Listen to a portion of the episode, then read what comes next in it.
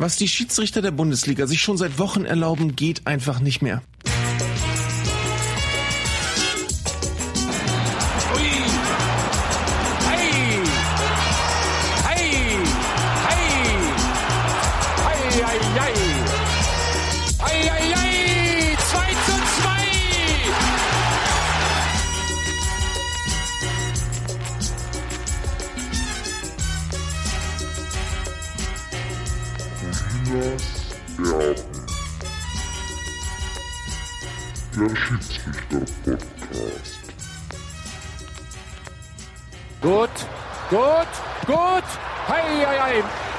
Wunderschönen guten Tag. Hier sind Colinas Erben, der Fußball-Schiedsrichter-Podcast von Fokus Fußball.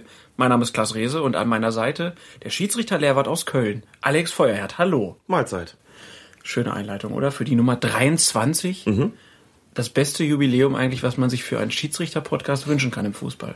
Genau. Wir müssten eigentlich jetzt ein Schild malen und draufschreiben, sei fair zum 23. Schiedsrichter-Podcast. Ohne Schiedsrichter-Podcast geht es nicht.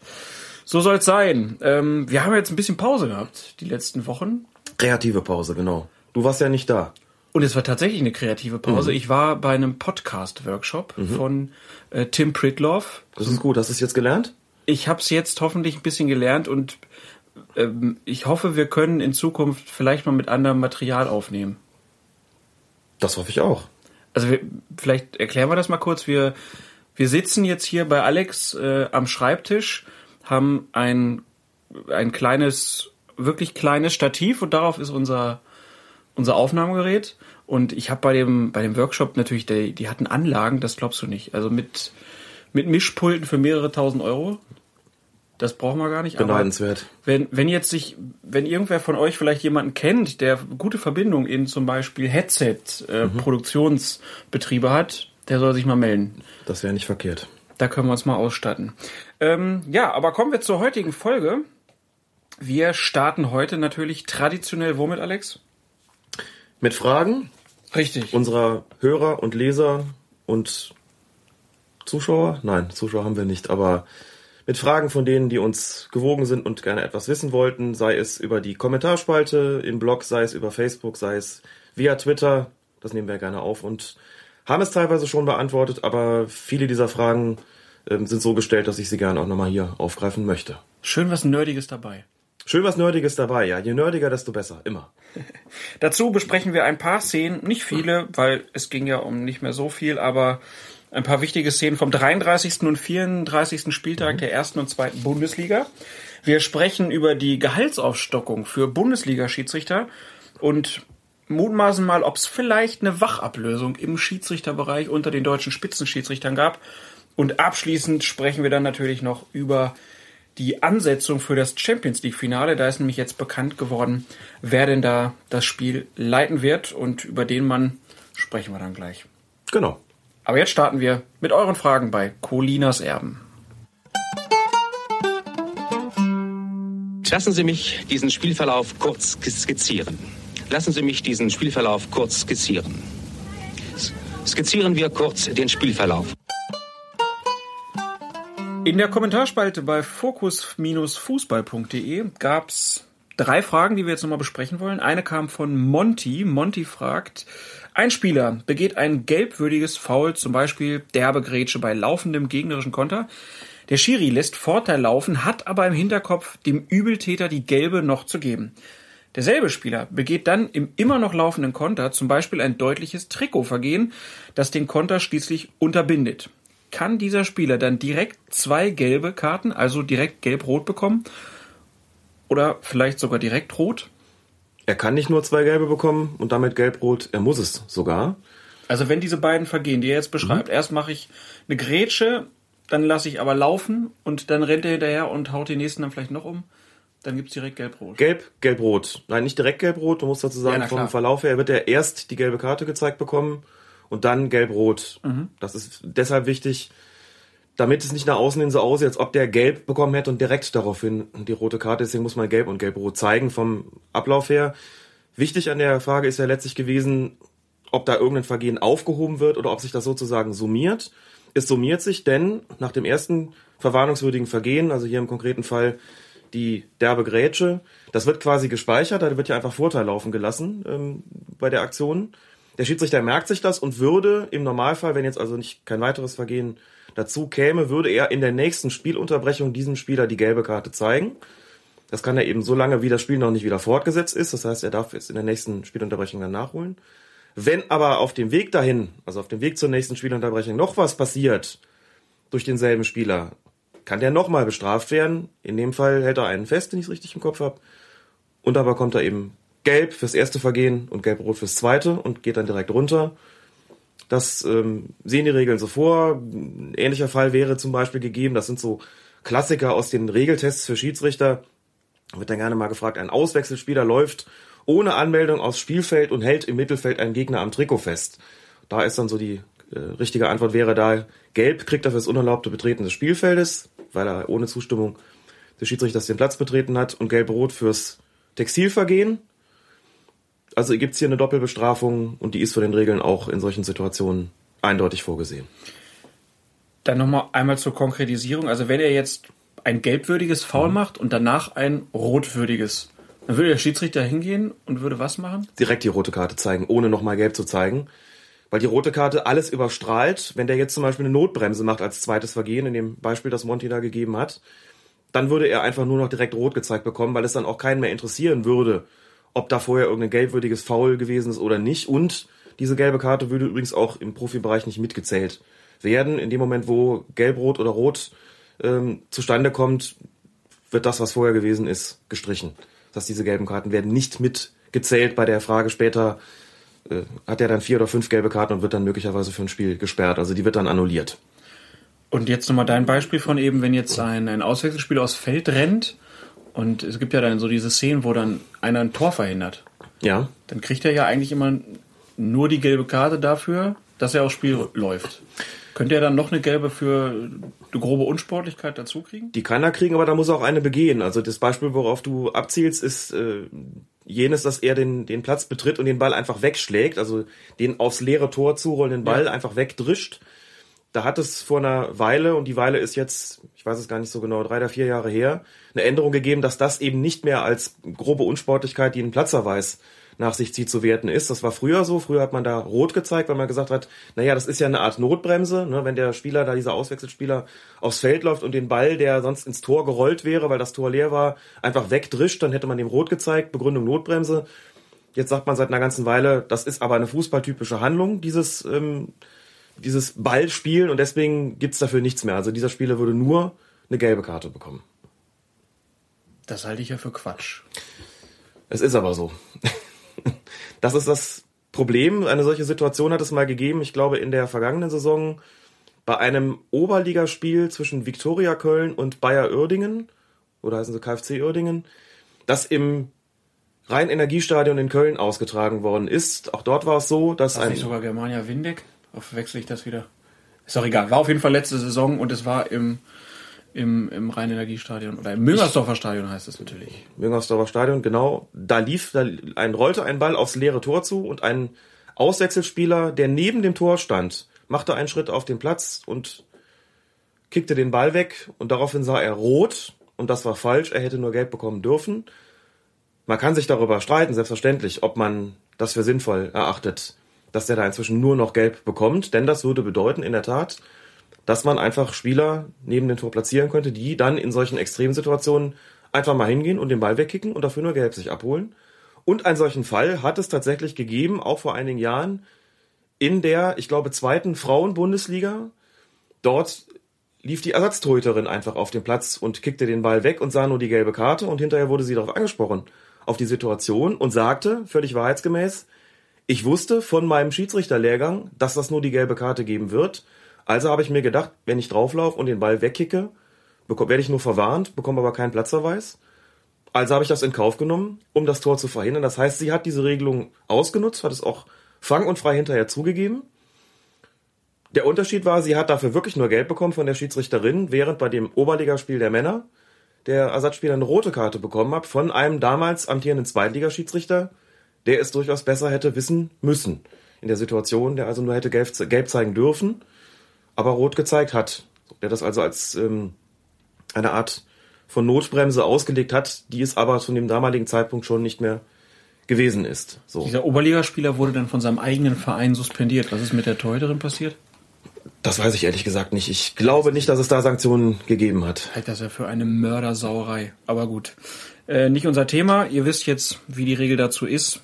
Wenn ihr da Änderungsvorschläge habt, wendet euch vertrauensvoll an den DFB. Also nochmal, das ist, also man muss sich nochmal die Begründung dafür auch auf der Zunge zergehen lassen. Ähm, die FIFA hat einfach argumentiert, das Spielen des Balles ist etwas, das im Fußball charakteristisch ist, das für den Fußball typisch ist. Ja. Und deswegen wollen wir das nicht mit einer Karte gleich welcher Farbe bestrafen. Das nehmen wir als ganz normalen fußballerischen Vorgang hin. Das, was bleibt, ist also das unerlaubte Betreten des Platzes in einer solchen Situation. Dieses unerlaubte Betreten des Platzes zieht aber nur eine gelbe Karte nach sich. Und dass der Ball da weggeschlagen wird mit unlauteren Mitteln, begreift man dann in diesem Fall offensichtlich nicht als irgendwo doch ziemlich fußballuntypisch. Also ich halte das für falsch. Ganz klar, dort, wo man es erzählt, öffnen die Leute auch ihre Augen ganz weit und sagen, was? Dann stellen wir in Zukunft einfach Leute neben das Tor. Und man kann nur sagen, im Grunde genommen, macht das, denn euch kann nicht mehr passieren als eine gelbe Karte, es sei denn, der Schiedsrichter ist nicht regelkundig und zieht rot. ist ja dann aber auch egal. Aber das ist dann in dem Moment auch schon egal, genau. Ah, Wahnsinn.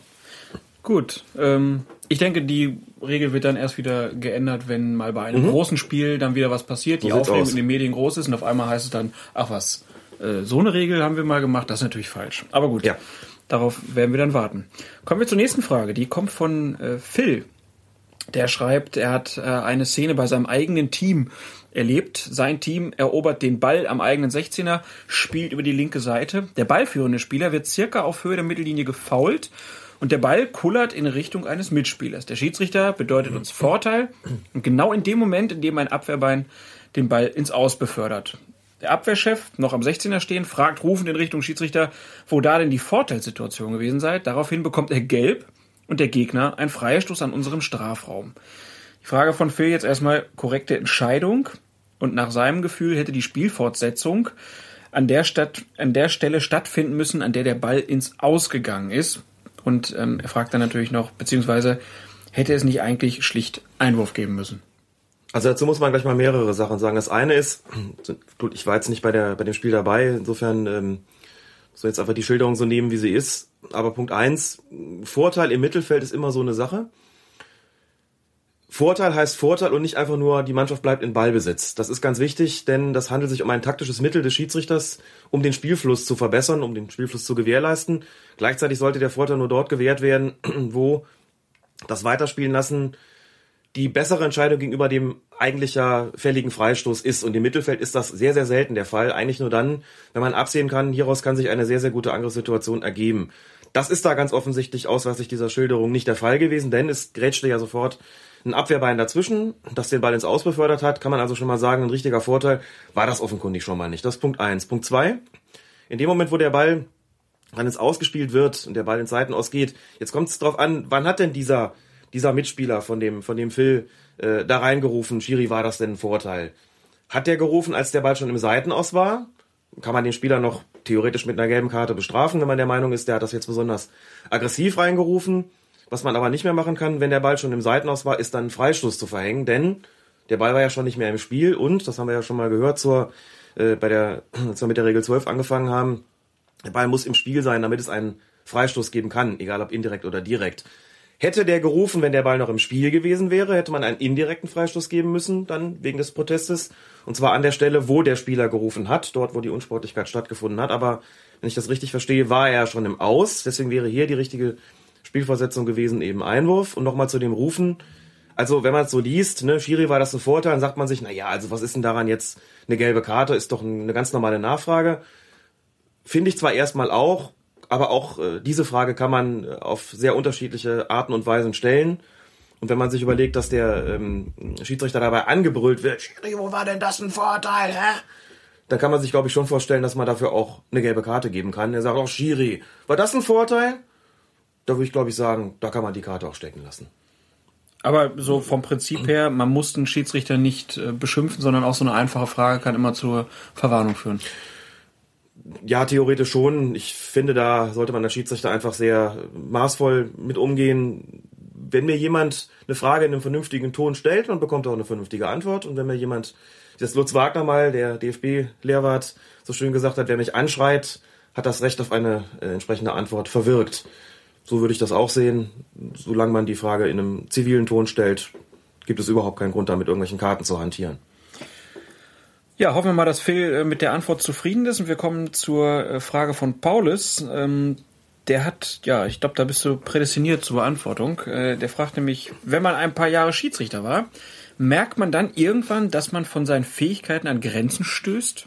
Oder hat man latent immer das Gefühl, dass man eigentlich auch ein Champions League-Spiel pfeifen könnte, wenn man nur richtig entdeckt und ja. gefördert worden wäre? Also dieser klassische Kreisliga-Fußballer, der sagt, ah, wenn ich das mit dem Knie nicht gehabt hätte, mhm. dann würde ich jetzt Bundesliga spielen. Haben Schiedsrichter das auch?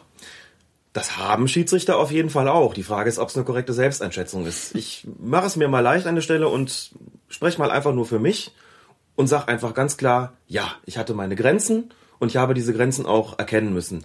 Weißt du das jetzt oder wusstest du das immer?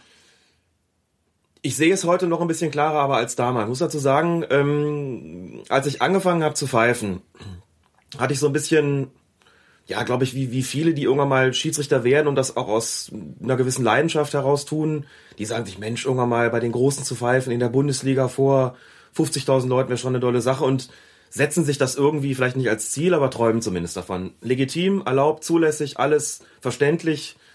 Ist bei mir nicht anders gewesen. Dann war es bei mir so, dass ich ähm, meine ersten Spiele als damals dieses noch Linienrichter in der Verbandsliga hatte. Damals die äh, vierte Klasse von oben.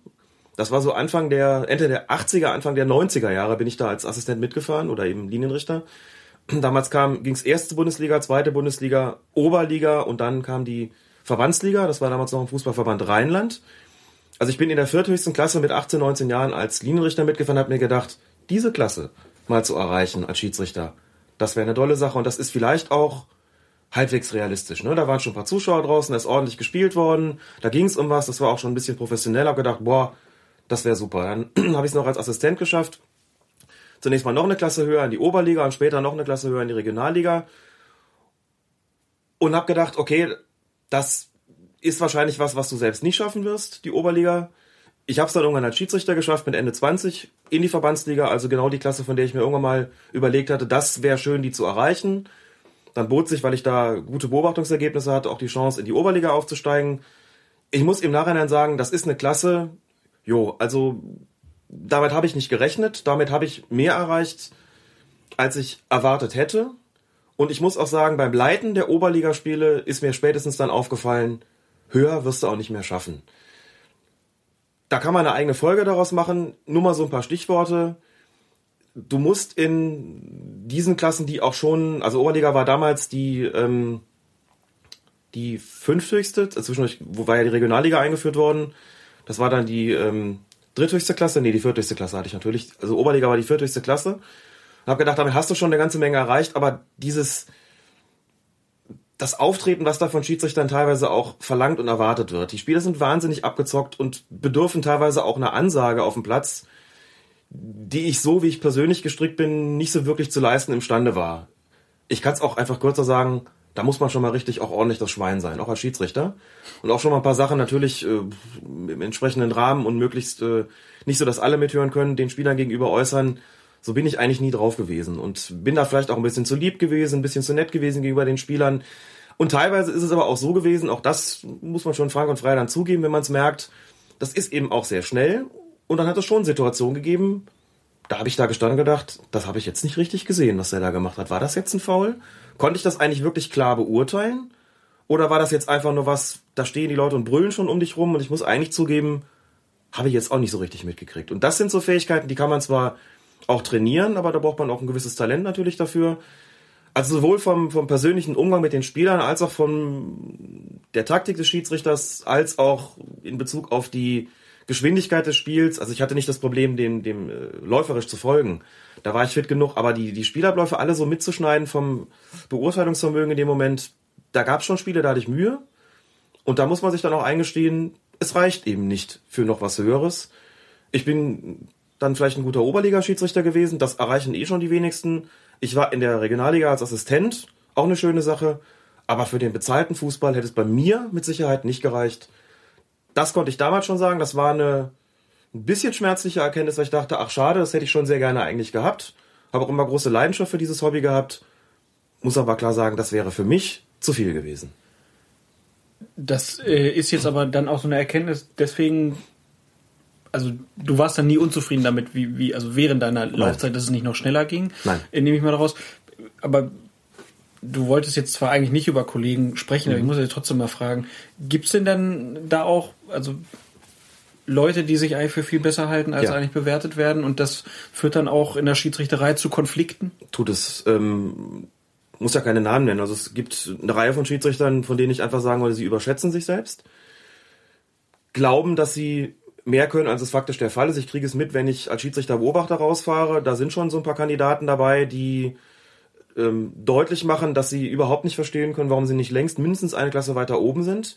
Die enttäuscht sind, dass sie nicht jedes halbe Jahr in die nächste höhere Klasse aufsteigen.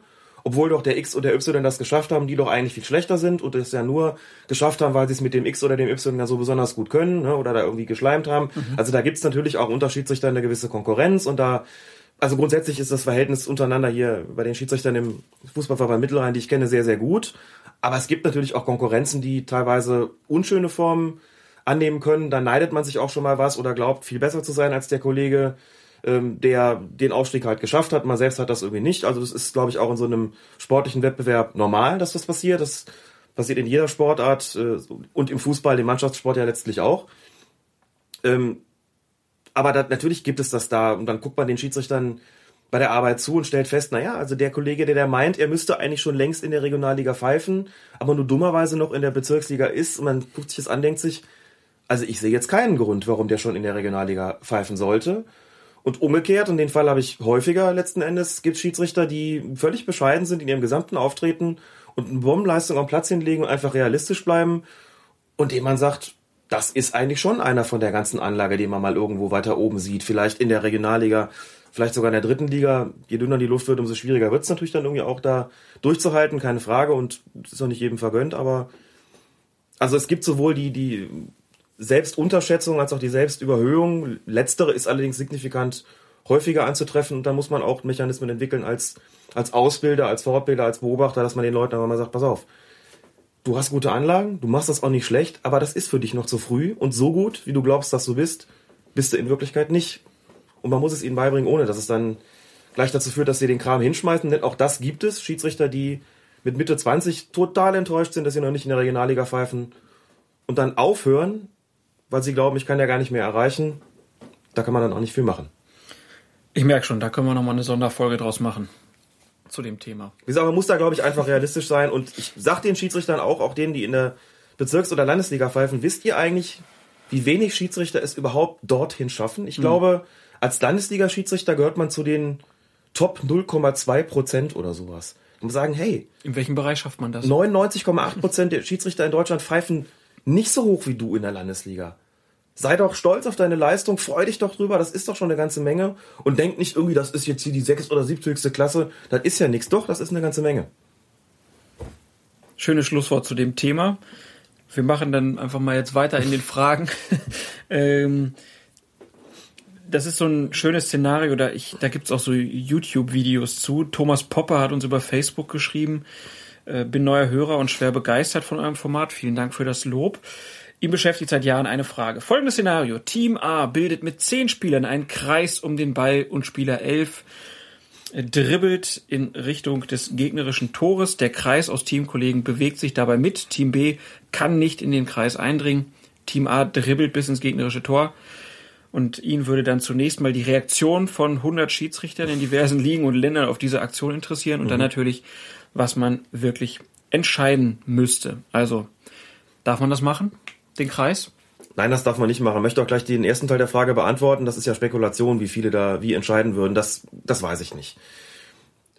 Der Ball muss auch für den Gegner spielbar bleiben. Als ballführender Spieler darf ich in gewissem Rahmen den Ball abschirmen gegenüber dem Gegenspieler. Darf ich meinen Körper auch zum Abschirmen einsetzen?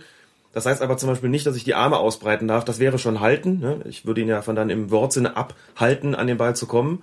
Wenn der Rest darum diese äh, die berühmte Schildkröte bietet, sorgt er ja dafür, dass hindert den Gegner mit unerlaubten Mitteln daran, ähm, an den Ball zu kommen. Das kann, je nachdem, wie die sich da fortbewegen, ein Halten sein. Das kann auch ein Sperren sein.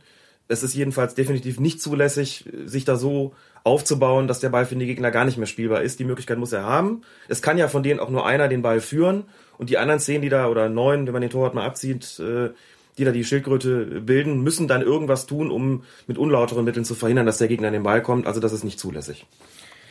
Thomas, ich hoffe, die Frage ist damit beantwortet und ihr probiert das nicht aus, bitte. Äh, dann haben wir noch ein paar Fragen via Twitter bekommen. Eine von äh, Kufur, wirklich schön geschrieben. Q P-H-U-A und dann Semi Kufur im Logo. Ähm, ja, das mal nebenbei. Darf man sich eigentlich auf einen Mitspieler aufstützen? Nein, darf man nicht. Also der zirkusreife Pyramidenbau ist nicht erlaubt. Also schön bei Ecken wie beim Rugby einen Genau. Spieler in die Luft schmeißen und der macht den Kopfball dann rein. Genau, das ist also nicht zulässig im Fußball. Aufstützen auf den Mitspieler bedeutet indirekter Freistoß für die gegnerische Mannschaft an dem Ort, wo das Aufstützen auf den Mitspieler erfolgte. Ansgarius 90, der Ansgar Löcke, der möchte wissen, gibt es so etwas wie eine Mindestlänge bei Schienbeinschonern und wird auf Profi-Ebene ordentlich die Ausrüstung kontrolliert? Diese Schienbeinschonernummer, ähm, da war ich beim selben Spiel wie der Ansgar und Sören Brandi vom äh, MSV Duisburg war das und der hatte im Prinzip Schienbeinschoner ich weiß nicht, kennst du noch diese kleinen Lineale, die man in der, in der Grundschule hatte? So Ja. ungefähr in der Breite hatte der Schienbeinschoner an. Oh, okay. So, also so ungefähr sah es aus. Ich habe mal gesucht und habe ehrlich gesagt im Regelwerk nichts gefunden an Mindest- oder Höchstmaßen für Schienbeinschoner. Es gibt äh, eine Mindesthöhe für die Eckfahne, 1,50 Meter, aber nicht für die Schienbeinschoner. Letztlich gilt für die Schienbeinschoner wie für den Rest der Ausrüstung, er darf keinen Gegenspieler gefährden und man darf sich damit auch nicht selbst gefährden. Das ist ja auch mal dann der Grund, warum man keinen Schmuck tragen darf, weil man daran ja stranguliert werden könnte. Also da sehen die Regeln sozusagen auch den Selbstschutz ausdrücklich vor. Die Schienbeinschoner müssen von den Stutzen oder den Strümpfen, Stutzen heißt es ja, glaube ich, nicht mehr, vollständig bedeckt werden. Aber ob die eine Mindestlänge oder Mindestbreite oder Höchstlänge oder Höchstbreite haben, ist mir nicht bekannt. Ich habe zumindest nichts gefunden und denke, dass der Schiedsrichter, der die Ausrüstungskontrolle dann vornimmt, darauf achten wird, dass da kein, keiner gefährdet wird, inklusive dem Spieler selbst. Es wird eine Ausrüstungskontrolle vorgenommen, im jeder Spielklasse eigentlich. Das soll so geschehen. Immer gucken, haben die, tragen die Schmuck. Und falls ja, muss man sie halt als Schiedsrichter darauf ansprechen und die sie bitten, den Schmuck abzulegen. Sind die Schienbeinschoner drin und ansonsten ist das mit den Schuhen immer so ein Ritual, wenn die aus der Kabine kommen, dass dieses, dieses Klackern auf dem, auf dem Linoleumboden, das man dann mal hat, dieses typische Fußballgeräusch, dieses ganz tolle Fußballgeräusch. Da geht man dann, wenn die kurz bevor sie rausgehen auf den Rasen, ist das so, dann defilieren sie sozusagen nochmal am Schiedsrichtergespann vorbei und jeder hebt nochmal so das, die, die beiden Füße und dann guckt man als Assistent oder Schiedsrichter eben drunter und sieht in der Regel ja irgendwie, die Stollen sind völlig in Ordnung, guckt auch nochmal, ja, Schienbeinschoner sind drin. Manche Assistenten haben sich die Angewohnheit, so ganz leicht mit der Fahne so ein bisschen auf das Schienbein dann zu, zu klopfen, um zu gucken, ist da was drin. Ne? Ähm, so kann man es ganz gut kontrollieren, eigentlich auch nochmal nach Schmuck schauen und es wird schon eine vernünftige und wirksame Ausrüstungskontrolle vorgenommen. Das muss auch sein, muss ich sagen. Ich weiß noch, als in den, ich glaube in den 90ern wurden die Schienbeinschoner irgendwann dann eingeführt. Die Pflicht. Mhm. Die Pflicht dazu und das führte natürlich bei, bei uns im Kader dazu, dass entweder wurden die Dinger vergessen oder irgendwer Ja. hatte keine und so weiter. Und dann wurde gerne mit Pappe unter den Stutzen gespielt. Das wird man als Schiedsrichter so auch vermutlich nicht, nicht unterscheiden können.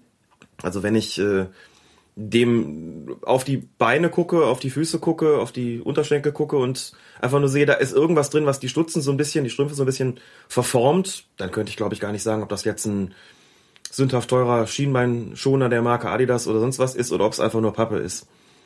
Aber schon bemerkenswert, dass die Dinger scheinbar immer kleiner werden. Also ich habe auch mal da ein bisschen geguckt und ja, sehen süß aus teilweise. Wie so ein Modeaccessoire, was die Fußballprofis sich dann Ich habe sie früher als Jugendspieler habe ich sie gehasst. Da gab es auch noch keine Schienbeinschoner Pflicht und ich habe ja schon mal erzählt, ich wollte ja immer wie Paul Breitner sein, stutzen runter. Ne? Damals ging das noch. Heute wäre es nicht mehr erlaubt. Ja, und wir haben schon geklärt, Schiedsrichter tragen keine Schienbeinschoner. Genau. Christopher Ramm, Ram C. fragt dann, keine gelbe Karte trotz klaren Handspiels beim Europa League Finale zwischen Benfica und Chelsea. Gnade vor Recht? Fand ich nicht. Also erzähl die Szene vielleicht nochmal für die, die es nicht gehört haben. Es ähm, kam eine, Gesehen haben meine ich natürlich. eine kam eine Flanke in den in den Strafraum. Es gab ein Handspiel. Ich habe jetzt leider vergessen, welcher ähm, welcher Spieler es gewesen ist. Also der es gab einen Strafschuss dann auch für Benfica, ähm, der verwandelt worden ist. Das hat der Schiedsrichter sehr gut gesehen, wie ich überhaupt fand, ähm, dass er eine, eine sehr, sehr gute Leistung gezeigt hat in diesem Finale. völlig unaufgeregt. Gab auch, glaube ich, wenig Situationen, wo ähm, es irgendwas von ihm, von irgendwas von ihm gewollt wurde.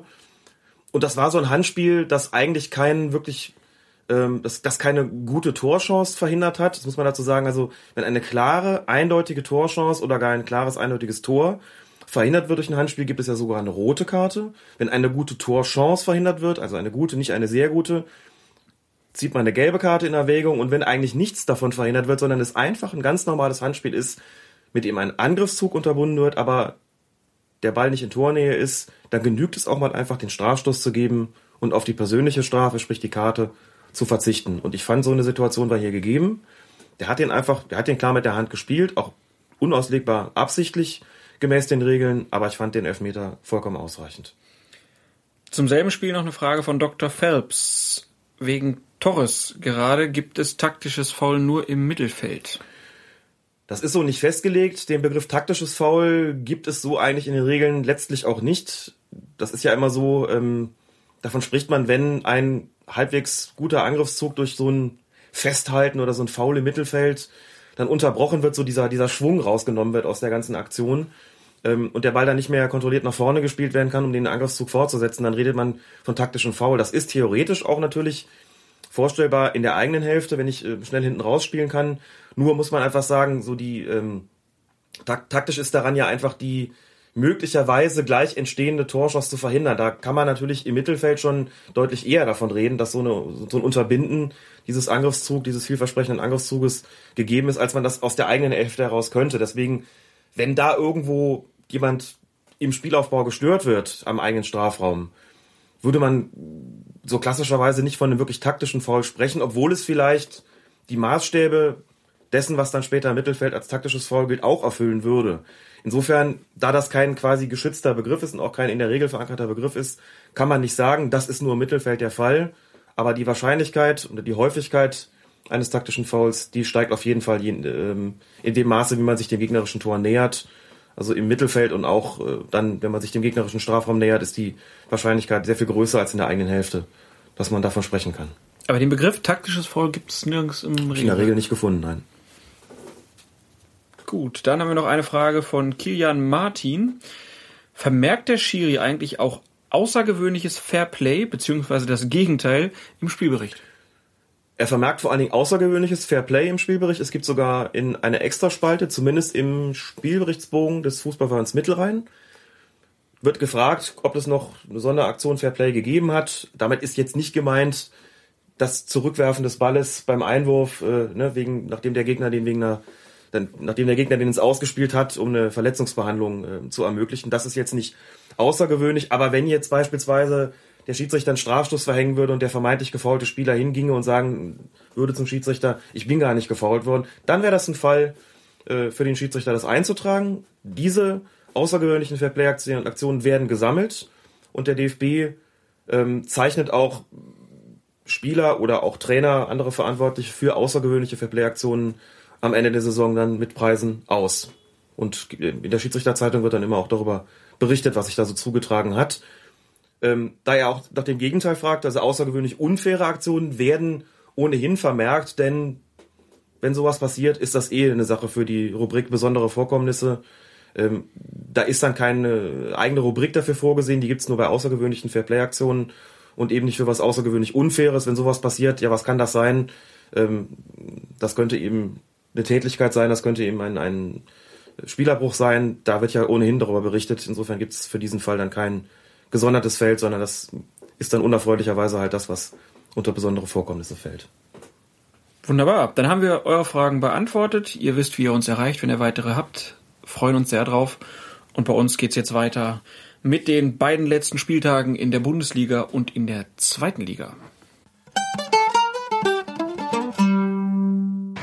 Glaube, der erste Elfmeter war keiner.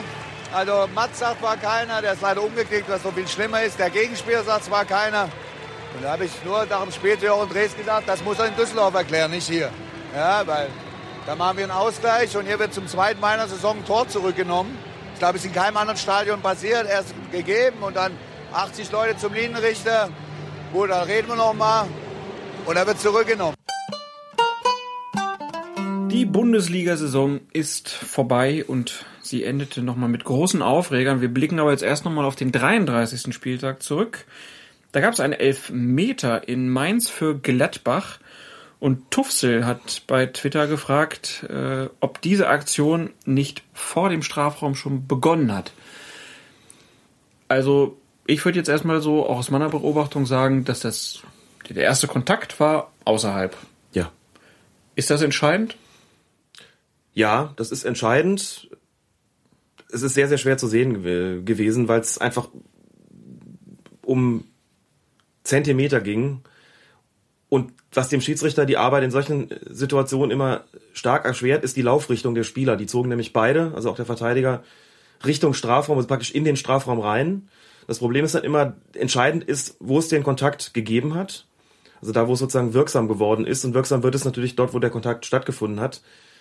Die Spieler bewegen sich aber immer noch ein bisschen weiter oder fallen dann vielleicht auch in den Strafraum rein, sodass dort, wo die Aktion sozusagen dann ultimativ beendet ist, nämlich mit dem Fallen, ist dann oft schon drei, vier Meter im Strafraum drin und es sieht ganz, ganz deutlich plötzlich nach Elfmeter aus und dann sieht man die Wiederholung und bekommt schon erste Zweifel und denkt sich, hm, war vielleicht doch außerhalb, müssen wir mal genau gucken. Und dann friert irgendjemand das Bild ein und man sieht irgendwie, das ist viereinhalb Zentimeter vor dem Strafraum gewesen. Man sieht, okay, ist einfach problematisch. Da muss man nur sagen, das ist das eigentlich Entscheidende dabei. Das Standbild kann man halt herbeiführen und dann sieht im Grunde auch jeder, jo, das war außerhalb, es hätte also einen direkten Freistoß geben müssen, keinen Strafstoß. Entscheidend ist bei der Situation zu erklären, wie kann es denn dann kommen, dass der Schiedsrichter das anders sieht. Und ich sage es aus eigener Erfahrung, das liegt, wie gesagt, an der Laufrichtung der Spieler. Die sind noch im Schwung drin und so genau kann's, kann das menschliche Auge das gar nicht erkennen, wo der Kontakt stattgefunden hat, sodass man da dann als Schiedsrichter so ein bisschen vielleicht dazu neigt zu sagen, okay, für mich sah schon sehr klar nach innerhalb des Strafraums aus. Und dann gibt man halt den, den Strafstoß, ähm, auch wenn man hinterher, wie gesagt, das Gegenteil feststellt. Es geht also in der Situation so ein bisschen darum zu erklären, wie konnte die falsche Spielfortsetzung denn hier getroffen werden. Wie gesagt, völlig normal. Hat man auch schon mehrfach in der Saison, dass es eben sehr, sehr knapp gewesen ist. Und nochmal zur Erinnerung, wenn es auf der Strafraumgrenze gewesen wäre, hätte es auch einen Strafstoß geben müssen, denn die Strafraumlinie gehört zum Strafraum. Gut, dann lassen wir das für den 33. Spieltag und kommen zum letzten Spieltag. Ich glaube, diese eine Szene aus Bremen, äh, wo Petersen von Schäfer abgeräumt wird, die brauchen wir gar nicht mehr groß Nee. besprechen. Da kann man sich nur fragen, äh, warum das nicht, ja, geahndet wurde. Das war ein bisschen äh, merkwürdig, weil auch, deutlich. auch die Ja. Reaktion zwischen den beiden Spielern, also zwischen Petersen und Schäfer irgendwie also Petersens Blick war einfach so, Junge, was hast du da gemacht? Und Schäfer, ja, lag da auch so ein bisschen äh, schuldbewusst. Auch die Körpersprache der Nürnberger Spiele ließ Ja. darauf schließen, dass sie mit dem Strafstoß gerechnet haben. Das war ganz komisch. Guido Winkmann wollte den irgendwie nicht geben. Warum wissen wir auch nicht. Der hat ja auch schon vor dem Spiel ins, äh, nach der Seitenwahl ins Sky-Mikrofon schöne Ferien gewünscht. Genau. Vielleicht war er da schon drin. Aber kommen wir zum großen Showdown in Dortmund. Die haben gegen Hoffenheim gespielt und Schiedsrichter war Dr. Jochen Drees oder wie die Hip-Hop-Freunde sagen, Dr. Drees. ähm, fangen wir mit dem ersten Strafstoß mal an für Hoffenheim. War es ein Foul von Hummels? Ja, es war ein Foul von Hummels, natürlich. Äh, Jürgen Klopp hat Unrecht. Jürgen Klopp hat Unrecht. Das bedauere ich sehr, das so sagen zu müssen. Ähm, Jürgen Klopp hat auch behauptet, dass der Hoffenheimer Spieler gesagt habe, es sei kein Strafstoß gewesen. Sollte dem tatsächlich so gewesen sein, muss man sagen, dann hat der Hoffenheimer Spieler eben geirrt, auch wenn es derjenige war, der gefault worden ist. Denn Hummels versucht, nach dem Ball zu gehen. Das wird deutlich, wenn man sich das Spiel anguckt. Das Problem ist nur, er trifft nicht den Ball, er trifft eindeutig den Hoffenheimer Spieler. Wenn, ob gewollt oder nicht, spielt in diesem Fall einfach erstmal keine Rolle. So, und der wird da so richtig, der hebt richtig dann ab und wird durch die Luft geschleudert. Das ist ein Foulspiel. Gesundheit. Danke. bei mir oder für mich sah es ja so ein bisschen aus wie, also Hummels, äh, ja, würde ich jetzt schon als technisch einigermaßen versierten Innenverteidiger beschreiben. In der Szene kam er mir vor wie, ja, der könnte auch bei Husen Karl in der ersten Mannschaft spielen. Husenkohl, bitte, Husenkohl. Er hat ihn förmlich umgeholzt, das stimmt. Ja. Also es war einfach so eine, bei ihm selten zu beobachtende Aktion. Er versucht nach dem Ball zu gehen und trifft wirklich, ich glaube, irgendwie mit dem, mit dem Unterschenkel oder so den, den Gegenspieler. Zweifellos nicht beabsichtigt, tut sich auch noch selbst dabei weh, verletzt sich dabei auch selbst noch. Oh. Aber es ist eine, eine ganz eindeutige Sache gewesen und man sieht auch bei Drehs, gibt sich da gar nicht großartig die Mühe, noch äh, das zu kommunizieren, diese Entscheidung, weil er einfach sagt, also komm, das ist einfach so klar gewesen. Ich verstehe auch Jürgen Klopp dann nur sehr begrenzt mit dem, was er da hinterher gesagt hat. Möglicherweise hat ihn das aber Spekulation so ein bisschen, äh, dass das schlechte Gewissen irgendwie befallen. Die Dortmunder vergeigen das Spiel noch, geben es noch, geben eine Führung noch ab gegen das nicht sonderlich beliebte Hoffenheim. Und er hat ja dann immer auch gesagt, ja, das muss er dann irgendwie den Düsseldorfern erklären. Nur finde ich das alles andere als nett, das auf den Schiedsrichter abzuwälzen, so nach dem Motto, er muss Fortuna Düsseldorf erklären, warum er diesen Elfmeter gepfiffen hat. Also Entschuldigung, aber da muss ich sagen, wenn, dann möge doch bitte Mats Hummels erklären, und dann in der zweiten Aktion äh, Roman Weidenfeller, warum sie so zum Gegenspieler gegangen sind und ihn abgeräumt haben. Also die sind, glaube ich, deutlich eher eine Erklärung schuldig, wenn man das denn überhaupt so sehen will, als der Schiedsrichter. Also, Verzeihung. Alex, trink doch mal einen Schluck. Mach ich mal. Und dann sprechen wir nochmal über den zweiten Strafstoß. Da hast du ja eben im Prinzip schon mal gesagt, war auch ein Foul. Ja, unstrittig einfach abgeräumt, der Weidenfeller den Stürmer und bekommt dann die rote Karte und da fragt dann der Marc, ist Roman Weidenfeller jetzt Anfang der nächsten Saison gesperrt? Ist lustig, ne? Ich habe auch gedacht, ja, ist er jetzt oder ist er jetzt nicht? Und habe auch gesucht und habe noch länger gesucht und habe dann irgendwann relativ ähm, bald aufgegeben, so nach einer halben Stunde. Ich konnte es nicht wirklich rausfinden, aber es ist bei, im DFB-Pokal ist es wohl so, dass Sperren auch in die Folgesaison übernommen werden, nach, nach roten Karten. In der Bundesliga, nach allem, was ich weiß, aber nicht. Ich glaube, diese roten Karten verfallen. Wie, nach wie, dem 34. wie ist denn die, die Regelung mit, äh, mit Sperren? Werden die nach Wochen ausgesprochen oder Ja. nach Spielen? Die werden normalerweise nach Wochen ausgesprochen. Das ist dann so die Krücke, an der ich mich auch festgehalten habe, von, von der ich sagen würde, dass sie Aufschluss darüber gibt, dass es eben, äh, dass sie nach dem 34. Spieltag eigentlich verfallen müssten, beziehungsweise nach Abschluss der Saison oder der Pflichtspielsaison ganz konkret. Ähm, es wird normalerweise an, nach Wochen bemessen. Man hat in der Regel ja äh, nicht mehr als ein Ligaspiel pro Woche, in der Regel wie gesagt. Ähm, und wenn man nach, wenn man jemanden dann irgendwie für drei oder vier Wochen sperrt, ähm, gibt es eigentlich keinen Anlass, das in die nächste Saison mit, mit reinzuziehen. Mhm. Können jetzt zwar argumentieren, wenn der jetzt irgendwie drei Spiele oder drei Wochen kriegt oder vier, vier Wochen bekommt, in denen, wo man sonst sagen würde, da finden faktisch vier Spiele statt. Gut, so viele würden es jetzt nicht sein bei der Notbremse, sagen wir, er kriegt vielleicht zwei oder drei. Sagt, naja, der kann ja keins mehr verbüßen, also fehlt er die ersten ähm, drei Spiele in der neuen Saison, aber das äh, ergibt in gewisser Weise auch wiederum keinen Sinn, denn die Saison ist dann zu Ende, dann wird irgendwann auch ein Cut gemacht. Ähm, ich kann das bei ganz, ganz groben Aktionen wie, wie Tätlichkeiten, könnte ich es vielleicht noch nachvollziehen, dass man sagt, da muss irgendeine Sperre danach kommen. Es kann nicht sein, dass am letzten Spieltag Feuer frei ist, aber nach allem, was ich weiß, verfallen die Spiele am Saisonende und werden nicht mit in die nächste Saison gezogen. Was ist mit, Zumindest in der Bundesliga. was mit gelben Karten, also Sperren? Auch nicht. Auch nicht, wenn du fünf gelbe gezogen hast am 34. Spieltag? Der gelb-rot bekommt am 34. Spieltag Nee, oder meine die fünfte fünf- gelbe. fünfte gelbe? Nein, wird Auch nicht nicht? gesperrt. Das war übrigens mal anders, das weiß ich noch. Das ist so wie so ein Freifahrtschein jetzt für Ja. nächste. Kannst du am 34. kannst du noch, Es gab, glaube ich, mal eine Zeit, da wer die vierte zu am Anfang dann die fünfte gelbe Karte gesehen hatte, wurde, fehlte im ersten Spiel der neuen Saison, beziehungsweise dann wurde später übergangsweise mal so eine Regelung eingeführt, der war dann mit einer gelben Karte schon vorbelastet. Das heißt, da hast du noch gar kein Spiel gemacht, hattest schon eine gelbe Karte. Kein Witz, das war wirklich so. super Regelung. Ich kann nicht mehr genau sagen, wann es war, müsste es nachschauen, aber ich kann sein, dass es 80er oder 90er Jahre war. Ich glaube, es gab sogar mal den Fall von dem Spieler, der nach, äh, nach vier Spieltagen schon fünf gelbe Karten auf dem Ko- auf dem Konto hatte und gesperrt wurde. Aber das kann ich jetzt auch äh, falsch erinnert haben. Das müsste man nachschauen. Die Regel ist auch schon lange nicht mehr existent. Wer dazu was weiß, der möge sich bitte melden. Ansonsten wird nett, Alex ja. hier nochmal eine schöne Nachtschicht einlegen. Ähm, dann kommen wir zu der entscheidenden Szene. Ah nee, eine Frage noch vergessen. Daniel Messner hat noch gefragt, ob nicht, also es war dann so Großkreuz, musste ja ins Tor, Ja. weil Dortmund schon dreimal gewechselt hatte. Und er fragt, hätte es nicht eigentlich ein unbeschriftetes Torwarttrikot geben müssen, weil Großkreuz hatte ja jetzt hinten draufstehen Mhm. Eins und Weidenfeller. Genau. Nein, muss es nicht. Es steht in den Regeln nur äh, geschrieben, dass sich das Torwarttrikot von den Trikot der Spielern unterscheiden muss und auch normalerweise auch von den Trikots der Schiedsrichter unterscheiden muss. Das ist äh, der Fall gewesen, dass da jetzt Weidenfeller hinten drauf stand und die Rückennummer eins, aber Großkreuz anders notiert gewesen, das spielt in dem Fall keine Rolle. Der hätte sich sowohl eine Trainingsjacke überwerfen können, als auch im Trikot seines Mitspielers mitwirken dürfen. Sowas wissen die Schiedsrichter auch. Die würden da schon intervenieren. Also daran, dagegen ist nichts einzuwenden. Der Namensschriftzug ist ja auch nichts Verpflichtendes äh, laut Regeln. Das geht ja sozusagen nur nach den Nummern. Da könnte man noch eher sagen, der hat doch eigentlich eine andere Rücknummer als die, äh, als die 17, aber da wird beim Torwart auch, wie gesagt, eine Ausnahme gemacht. Der muss sich unterscheiden von der Trikotfarbe. Alles andere ist da wirklich äh, zweitrangig. Und vielleicht noch zum Platzverweis als solchen, dass daran kein Zweifel bestehen kann, das ist, glaube ich, auch Ja. Klar, Weidenfeller räumt ihn ab, auch ohne jeden Versuch, den Ball da zu spielen. Bei den Torhütern, das haben wir ja schon mal erklärt, gilt ja immer so eine gewisse Sonderregel. Wenn der sich nach dem Ball wirft und verfehlt ihn ganz knapp und bringt den Stürmer dann zu Fall, dann gilt beim Torwart, anders als bei den Feldspielern, die Sonderregel, dann kann man es auch bei Gelb belassen. Aber hier hat er wirklich nur Chiplock abgeräumt und wenn man sich die Aktion anguckt, da ist auch nicht der Versuch äh, dabei gewesen, den Ball zu spielen. Und man sieht ja auch an Weiden, bei Weidenfeller, äh, er protestiert ja auch gar nicht. Und ist vollkommen klar, meine Chance, äh, das Tor zu verhindern, ist hier nur den umzu, umzuhauen, äh, mit den Händen den zu Fall zu bringen. Und demzufolge kann es daran keinen Zweifel geben.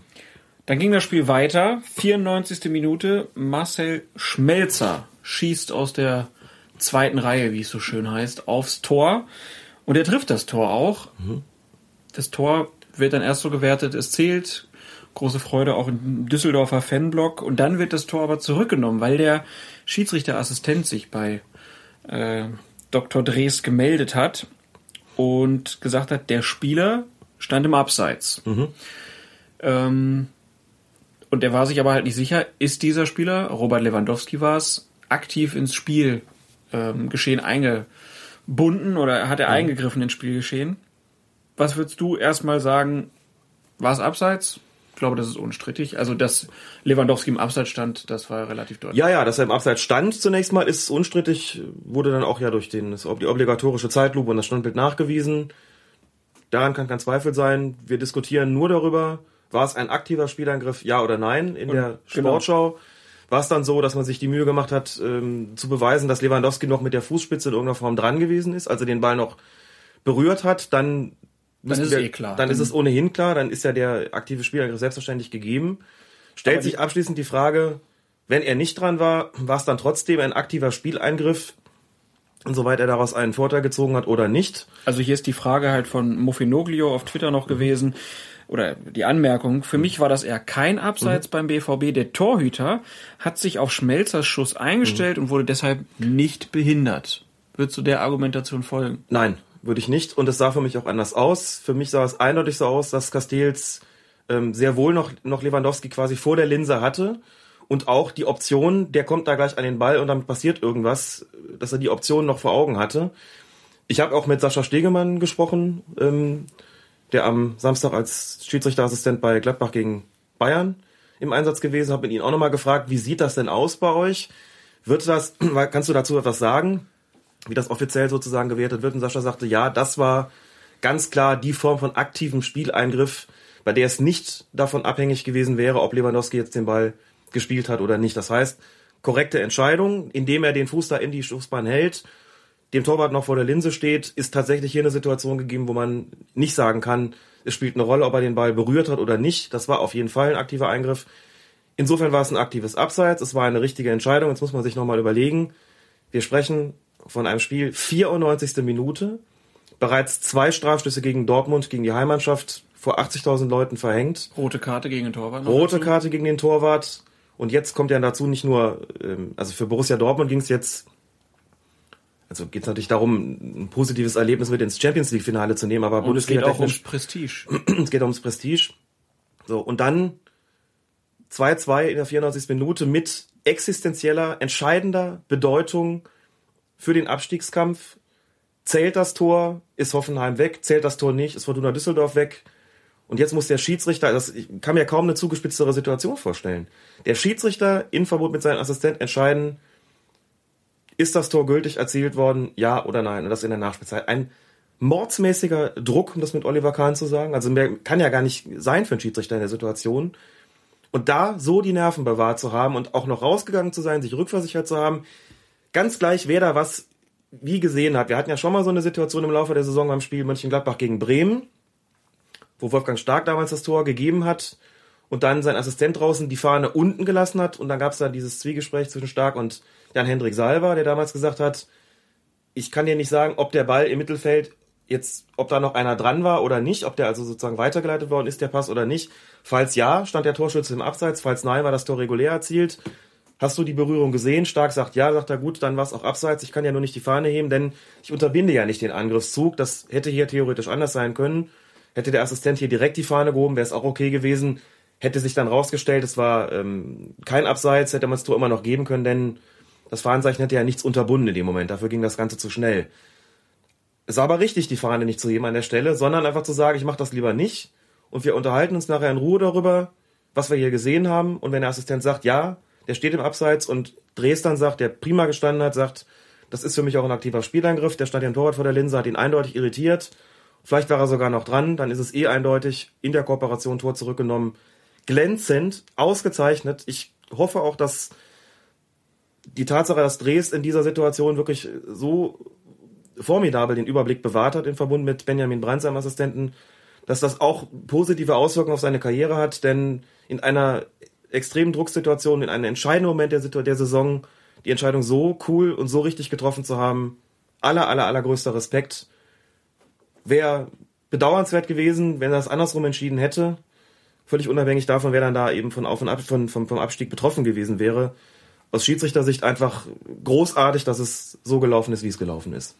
Umso unverständlicher, dass sich dann da ein Bundesliga-Trainer hinterher hinstellt Ja. und noch versucht, den Schiedsrichter irgendwie für den Abstieg von Fortuna Düsseldorf äh, verantwortlich zu machen. Das hatte wenig Größe und da kann man Jürgen Klopp auch langsam mal nur wünschen, dass er sich vielleicht mal von so einem Kollegen wie Jupp Heynckes mal eine Scheibe abschneidet, der da immer, finde ich, sehr, ähm, ja, wie sagt man, äh, angemessen reagiert, was Schiedsrichter angeht. In der gesamten Saison, hatte, ich meine, er hatte wenig Grund vielleicht auch, aber immer wenn es dann auch den Fall gab, er wollte da nicht drüber sprechen und das würde ich mir für die neue Saison wünschen, dass das mehr mal ähm, ja, für sich annehmen und äh, einfach auch die Schiedsrichter da dann vielleicht auch direkt nach dem Spiel da sowas dann zu machen. Das war, ich fand es unmöglich, das an dieser Stelle. Ja, Dr. Drees konnten wir loben, äh, weil er da viel richtig gemacht hat und das in dieser Situation. Anders lief's in Aue. Da gab's äh, eine Szene, Flanke In Sandhausen. äh, in Sandhausen, Sandhausen gegen Aue und äh, Aue brauchte äh, noch ein Tor, um direkt in der Liga zu bleiben, in der zweiten Liga. Und da kommt eine Flanke von Aue vor das Tor und der Sandhausener Keeper greift den Ball und der Stürmer von Aue köpft ihn ins Tor und man sieht in der Aufnahme, dass der Torwart vorher mit beiden Händen den Ball umschlossen hat. Ja. Also muss man hier sagen, das Tor hätte nicht zählen dürfen, weil die Regel sagt, sobald der Torwart den Ball in beiden Händen Nein, hält- sogar eine Hand genügt. eine Hand, Ja, eine Hand hätte auch gereicht. Aber wenn Hand am Ball heißt für den Stürmer nicht mehr spielbar. Er muss, müssten gar nicht beide sein. Aber hier war es nochmal besonders deutlich, es waren sogar beide dran. ja gut, aber wenn ich jetzt eine Flanke habe und der Torwart springt hoch und äh, titscht den an, dann kann ich doch den da oben drüber noch weg. Solange er die Hand am Ball hat, darf ich das nicht. Wenn er den dann loslässt, ist er für mich wieder spielbar. Das schon. Aber Also in einem, in einem, wenn, wenn eine Ecke kommt und äh, ein Torwart kommt an den Ball und da fliegt nebenher einer und köpft.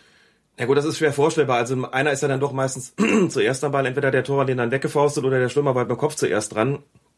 Ähm, ist auch so, wenn, wenn er, also die eine Hand am Ball gilt in aller Regel für die Situation, wo der Ball am Boden ist und der Torwart mit einer Hand den Ball am Boden hält, dann ist der Ball auf jeden Fall auch nicht mehr spielbar. Ja. Also eher dafür als äh, für was anderes. Aber wenn man sich überlegt, wenn man die Situation sieht in, in Sandhausen, wie der da rausgeht, hätte es, also fangbereit sozusagen, hätte es da auch schon genügt, wenn eine Hand am Ball gewesen wäre.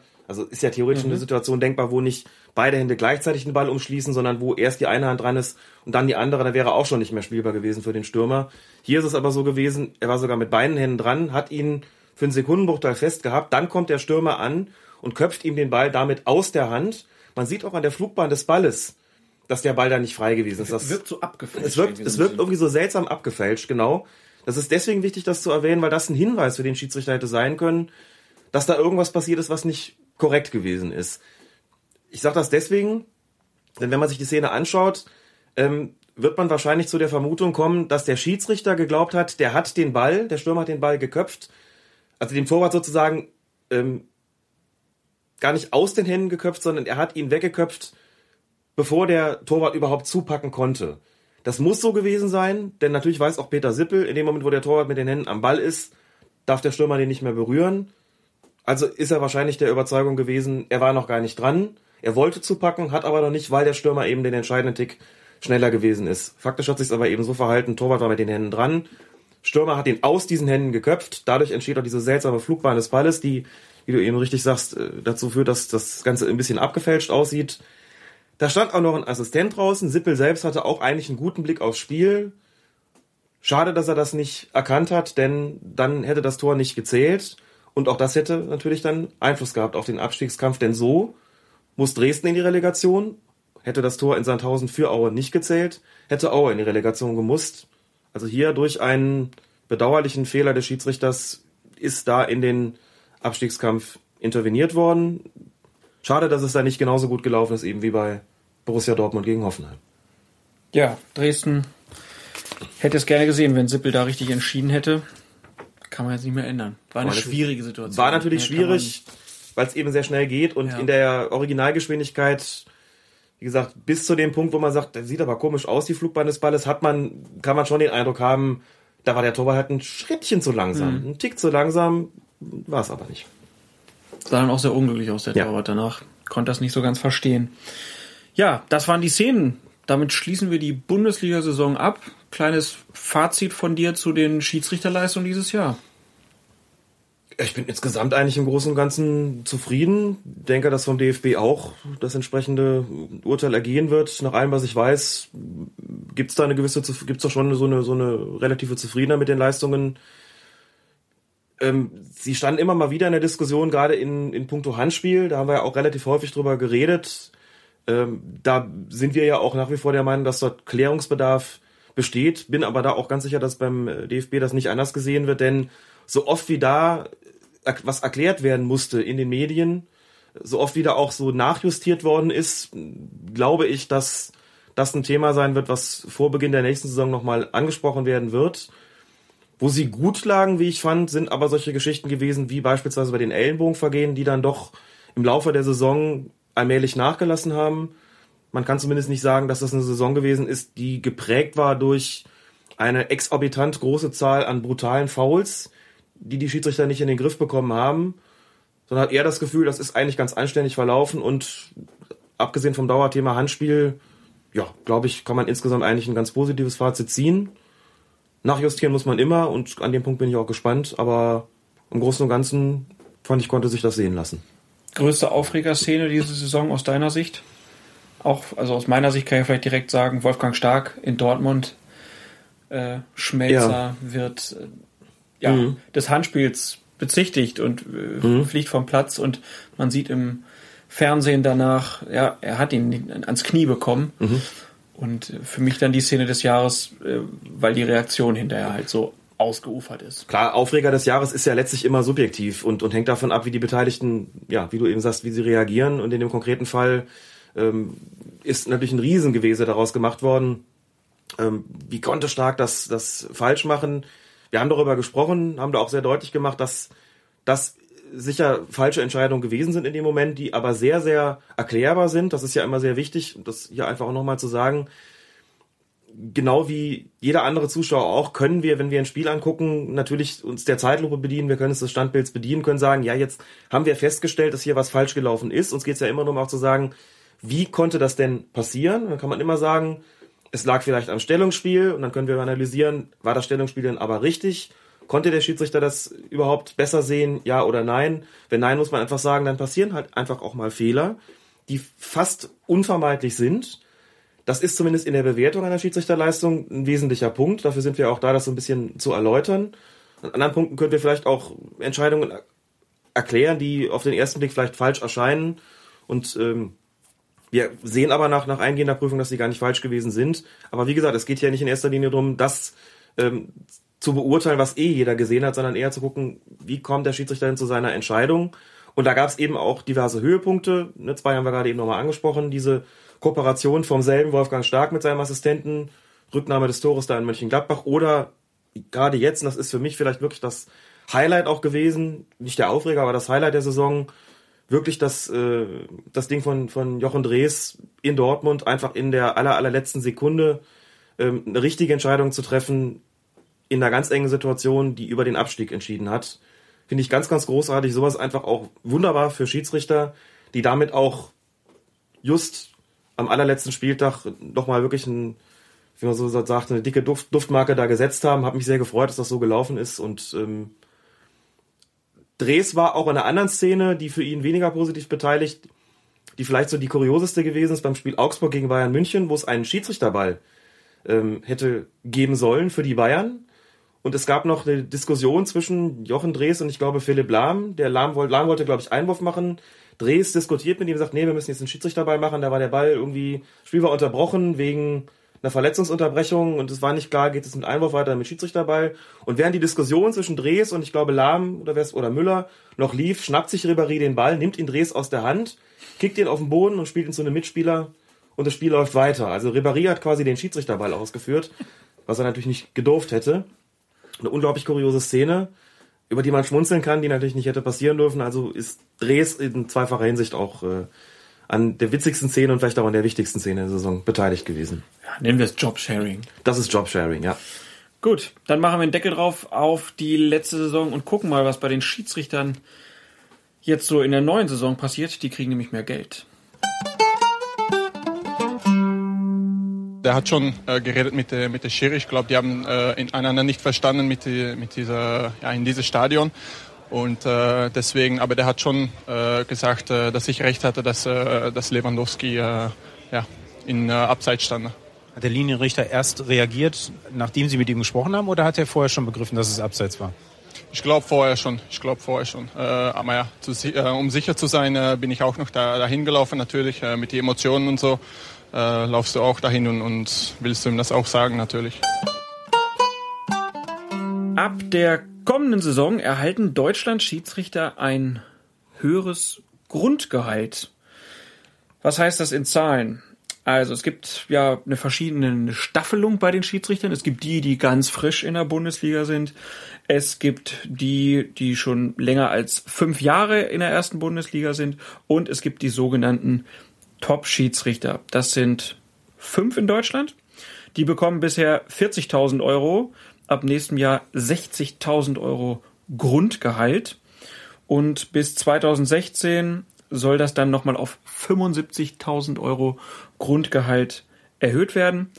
Bei denen, die fünf Jahre Erstliga-Erfahrung haben, steigt das Gehalt jetzt von 30 auf 50.000, bei den Neulingen von 20 auf 40.000 Euro.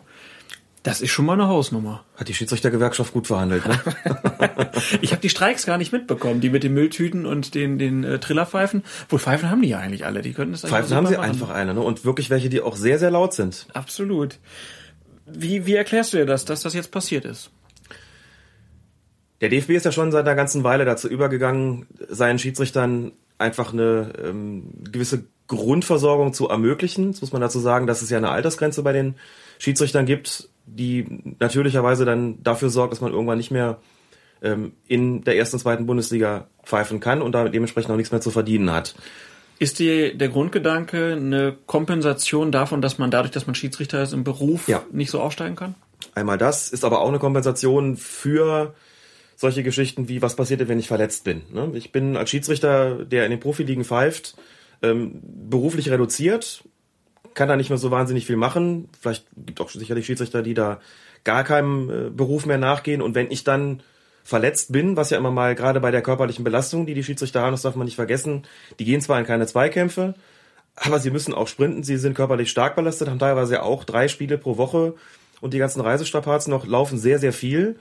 Und das kann einfach passieren, dass man sich da mal verletzt und wochenlang ausfällt. Das kriegt die Öffentlichkeit dann oft nicht so direkt mit, weil es nicht so in der Zeitung steht wie eben bei Spielern, wo es jetzt heißt, der hat sich irgendwie das Syndesmoseband gerissen, aber Manuel Gräfe war zum Beispiel außer Gefecht eine ganze Weile in dieser Saison, fällt mir so ein und der hat in der Zeit ja nicht die Möglichkeit, dann Geld zu bekommen für seine Spielleitungen. 3800 Euro pro Einsatz in der Bundesliga, 2000 Euro in der zweiten Bundesliga, soweit ich weiß. Da entsteht ein massiver finanzieller Verlust und um es soweit nicht kommen zu lassen, hat der DFB eben vor einer Weile, ich glaube vor einem Jahr oder vor zwei, eben dieses sogenannte ja, Grundgehalt eingeführt, muss man dazu sagen. Ähm, die rechtliche Konstruktion kann ich nicht erläutern, weil ich sie selbst nicht en Detail kenne. Es ist kein Gehalt, glaube ich, im eigentlichen Sinne. Es besteht, glaube ich, kein direktes Vertragsverhältnis mit dem DFB. Ähm, die Schiedsrichter müssen das nach allem, was ich weiß, selbst versteuern. Das macht nicht der DFB. Wie die Konstruktion da aussieht, kann ich nicht erläutern, weiß ich nicht. Sollen andere tun, die da kompetenter sind. Fakt ist aber, sie kriegen jetzt da eben, nennen wir es ruhig so, mehr Geld, um da sie eben abzusichern. Wobei der DFB, das hat uns ja auch, äh, hat uns ja auch Helmut Krug auf der Medienschulung da zu Beginn der Saison deutlich gesagt, wobei der DFB weiterhin Wert darauf legt, dass die Schiedsrichter eben sich auch ein berufliches beziehungsweise weiteres berufliches Standbein erhalten, um nach dem Ende ihrer Karriere nicht das Problem zu haben, dass sie da ähm, auf der Straße stehen. Es kann ja schließlich immer auch passieren, dass ein Schiedsrichter gar nicht die Altersgrenze in der Bundesliga erreicht, sondern aus anderen Gründen absteigen muss, weil er es leistungstechnisch eben nicht mehr wirklich bringt oder aufgrund einer Verletzung nicht mehr als äh, Schiedsrichter im Profibereich amtieren kann. Auch das ist ja denkbar. Können wir über die Gründe, warum das jetzt so angehoben würde, ja mal ein bisschen sprechen. Also Herbert Fandel wird im Kicker zitiert. Seit der Umstrukturierung vor drei Jahren haben wir die Professionalisierung kontinuierlich vorangetrieben. So kann man es deuten. Mhm. Es gibt aber noch eine andere Deutung, die sagt, die FIFA hat Druck gemacht und hat gesagt, hier DFB, kümmert euch mal darum, dass eure Schiedsrichter ein bisschen professioneller werden. Und es stand die Drohung im Raum, dass äh, keine deutschen Unparteiischen zur WM 2014 dürfen. Was halten wir denn davon? Wenn das da so steht, nehmen wir es erstmal so zur Kenntnis. Es ist zumindest so, dass der DFB im Vergleich zu anderen Nationalverbänden, Italien beispielsweise, auch und, und auch und vor allem Großbritannien, den Amateurgedanken bei den Schiedsrichtern nochmal deutlich höher hält. Was bedeutet, dass sie diese Professionalisierung im Sinne, wie die FIFA das, das versteht, eben auch mit dem entsprechenden Gehalt, äh, dass der DFB da sehr lange Zeit sehr zurückhaltend gewesen ist, wo man eigentlich in Italien und England schon längst de facto zu einer Art Profischiedsrichter übergegangen ist. Profischiedsrichter, wo der DFB gesagt, das wollen wir nicht, dass das so heißt, das wollen sie auch heute nicht. Wobei das sich so ein bisschen überlagert, dass eines mal sagt, na ja, eigentlich soll das nicht so sein, wo ich mich immer noch frage, warum eigentlich nicht? Warum, warum nennen wir das nicht Profischiedsrichter? Warum sollen sie nicht einfach von davon leben können. Und das können sie ja jetzt auch. Ich denke, dass, äh, wenn man, also das ist natürlich keine Verdienstmöglichkeit, die auch nur annähernd in den Bereich äh, kommt, ähm, den ein Bundesligaspieler jetzt verdient. Aber das ist ja ein Gehalt, also du und ich würden davon schon sehr gut leben können. Wollte ich gerade sagen. Ja? Ne? Also der Kicker hat dann zusammengerechnet, dass Felix Brüch, das ist ja so der, mhm. also gehört zu den Top 5 Schiedsrichtern, ja. kriegt deswegen halt ein bisschen mehr Geld und hat natürlich auch ziemlich viele Spielleitungen diese Saison bekommen.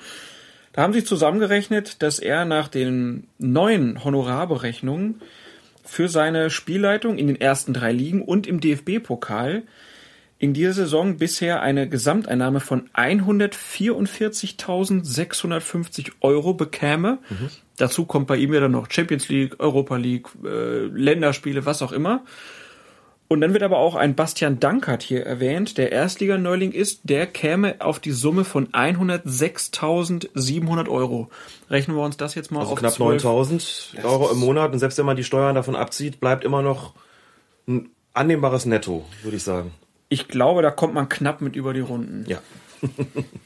Also das ist doch, das ist ein Profi-Schiedsrichtertum. Das ist in, de facto ein Profi-Schiedsrichtertum. Es ist ja auch wirklich so, dass, ist auch kein Geheimnis, im Gegenteil, die für den DFB Schiedsrichter tätigen, die für den DFB tätigen Schiedsrichter müssen auch jederzeit dem DFB zur Verfügung stehen. Das heißt, die Einsetzungen werden sehr kurz im, äh, im Voraus erst festgelegt. Und wenn der DFB heute anruft und sagt, du bist am Dienstag da und da in Deutschland, um ein Fußballspiel zu pfeifen, dann bist du am Dienstag da und da. Das hat eben, wie gesagt, dazu geführt, dass heute keine ähm, Angestellten oder keine Lehrer mehr pfeifen, weil die das halt nicht gewährleisten können. Die können sich ja nicht mehr einfach den Urlaub nehmen und sagen, das machen wir jetzt einfach mal. Also haben wir heute selbstständige, leitende Angestellte und so weiter. Und die Professionalisierung hat eben dazu geführt, dass sie dass, dass de facto in ihrem Leben die Nummer an allererster Stelle steht. Ähm, gab von Elf Freunde, glaube ich, mit Manuel Gräfe mal ein sehr langes Interview und sehr, sehr gutes und, ähm, und äh, interessantes, aufschlussreiches Interview, wo er einfach auch deutlich gemacht hat, dass er einfach ständig unterwegs ist und dass, wenn er nach, nach Hause kommt von dem Champions League-Spiel, schmeißt er den Koffer in die Ecke oder packt ihn gerade aus und packt seine Sachen für das Bundesligaspiel halt am Samstag ein. Und das ist halt alles schon ein ziemlicher Jet-Set-Bereich. Der sollte entsprechend honoriert werden. Das ist vollkommen richtig. Und es spricht eigentlich auch nichts dagegen, diese Professionalisierung voranzutreiben. Und wenn die FIFA, das schließe ich jetzt aus den Zeilen, die der Kicker da ähm, zu Papier gebracht hat, wenn die FIFA da sanften Druck ausgeübt hat Richtung, wir können auch anders, nämlich mit ein bisschen mit faktischen Sanktionen, wenn ihr nicht mal das Ganze auch finanziell äh, auf Vordermann bringt, wenn das jetzt der Anschluss war, der es gebraucht hat, dann war es halt so. Ich finde das richtig. Ja, 75.000 Euro ab 2016 wer jetzt noch vielleicht jugendlichen Alters ist, das ist vielleicht mal eine Perspektive. ja, ja und nein. Äh, letztlich, ne, man in der Bundesliga pfeifen ein bisschen mehr als 20 Schiedsrichter. Ja gut, aber die, die Chance ist vielleicht größer, da hinzukommen, als bei irgendwelchen Castingshows. Das vielleicht.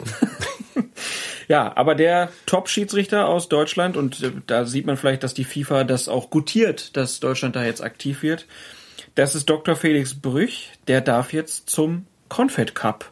Der einzige, der jetzt keine Sommerpause großartig hat, ja. wird er nicht ähm, sauer drauf sein, denn ich glaube, es sind nur vier Gespanne, die zum Confed Cup nach Brasilien dürfen.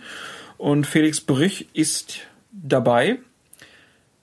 Kann man jetzt aufgrund dieser Situation so ein bisschen davon sprechen, dass es eine Wachablösung bei den Schiedsrichtern gibt. Also es war Wolfgang Stark ja eigentlich immer so unser Top-Schiedsrichter und er ist auch bei den Lehrgängen für die ähm, Weltmeisterschaft 2014 von der UEFA, äh, von der FIFA immer dabei gewesen. Aber dass jetzt Brüch damit hinkommt, das ist schon ein deutliches Zeichen. Brüch war bei den Lehrgängen auch dabei. Ja, klar. Sind schon immer beide eingeladen ja, worden. Ja.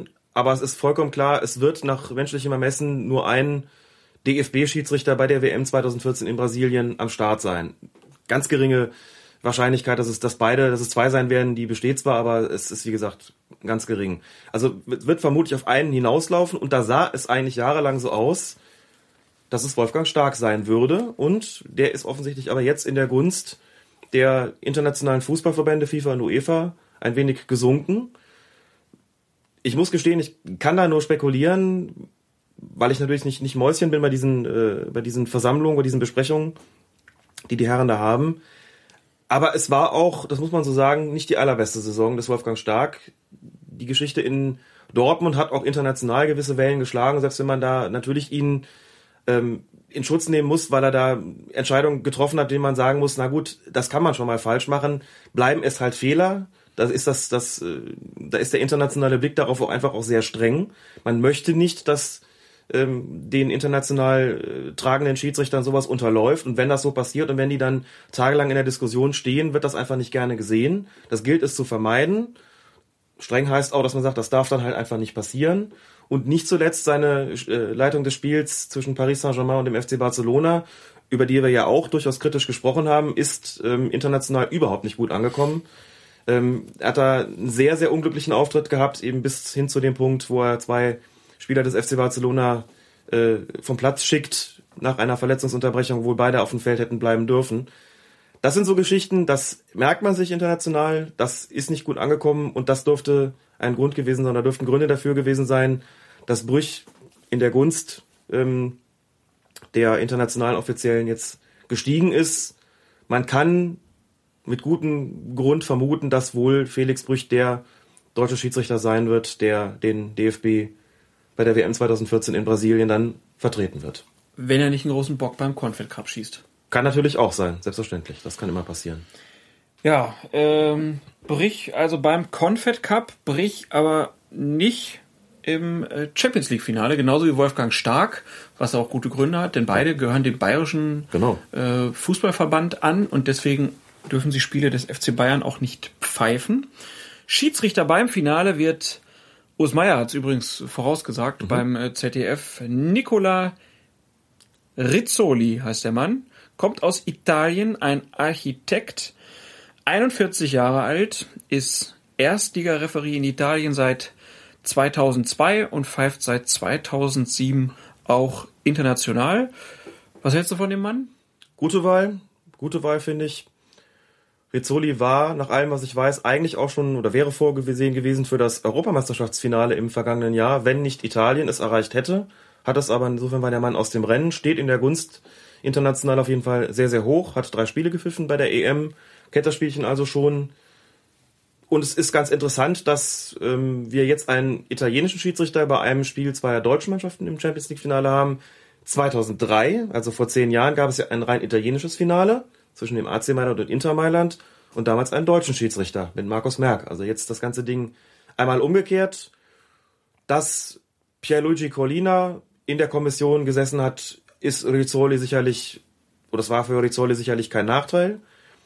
Nach allem, was ich von ihm gesehen habe, finde ich es eine gute Wahl, auch ein Schiedsrichter, dem nachgesagt wird und meiner Ansicht nach auch zu Recht, dass er die Fähigkeit verfügt, sich den Spielweisen beider Mannschaften dahingehend anzupassen, dass er nicht seine Linie hat, die er immer unabhängig vom Spiel durchzieht, sondern dass er recht flexibel auf die Art und Weise zweier Mannschaften zu spielen reagiert. Das heißt, je nachdem das Spiel auch mal ein bisschen ähm, an der kürzeren Leine halten kann und mal die Leine etwas länger lässt, hat die Bayern zweimal gepfiffen, nach allem, was ich weiß. Einmal äh, in der Saison 2009, 2010 beim Spiel in Manchester, dass die Bayern verloren haben. 3 zu 2. Und da gab es eine. Aber sie kamen weiter, trotz Und- der Niederlage. Und da haben ja viele Bayern-Fans sich auf Twitter jetzt schon auch Ja. beschwert, dass so ein Mann jetzt da pfeift. Aber man muss auch sagen, ohne Rizzoli wären die Bayern da vielleicht gar nicht weitergekommen. Gab eine gelb-rote Karte für einen Spieler von Manchester United, der den Raphael. Spielverlauf nachweislich beeinflusst hat. Und auch an der 0 zu 1 Niederlage im vergangenen Jahr in Basel hat der Mann sicherlich keine Schuld. Also ich muss auch mal an der Stelle dazu sagen, ich halte von diesen, dieser Nachguckerei, was hatten der gepfiffen, wie haben wir da gespielt, ehrlich gesagt gar nichts. Es hätte ohnehin nur dann Aussagekraft, wenn man gleichzeitig analysierte, was ist denn in den Spielen eigentlich schiedsrichtertechnisch passiert? Hat er irgendwelche Entscheidungen äh, getroffen, die sich signifikant äh, zum Nachteil des, des jeweiligen Lieblingsvereins summiert haben? Dann könnte ich ja noch verstehen, dass man sagen würde, okay, ist halt eine Häufung von unglücklichen Pfiffen dabei gewesen bei Spielen des FC XY. Aber die Mühe macht sich ja normalerweise keiner und vermutlich wird man sie auch in der Regel nicht antreffen. Also dieses ist ein schlechtes Ohm, haben wir zweimal gehabt, haben wir zweimal verloren, halte ich für genauso großen Blödsinn wie haben wir, haben wir fünfmal gehabt, haben wir immer gewonnen.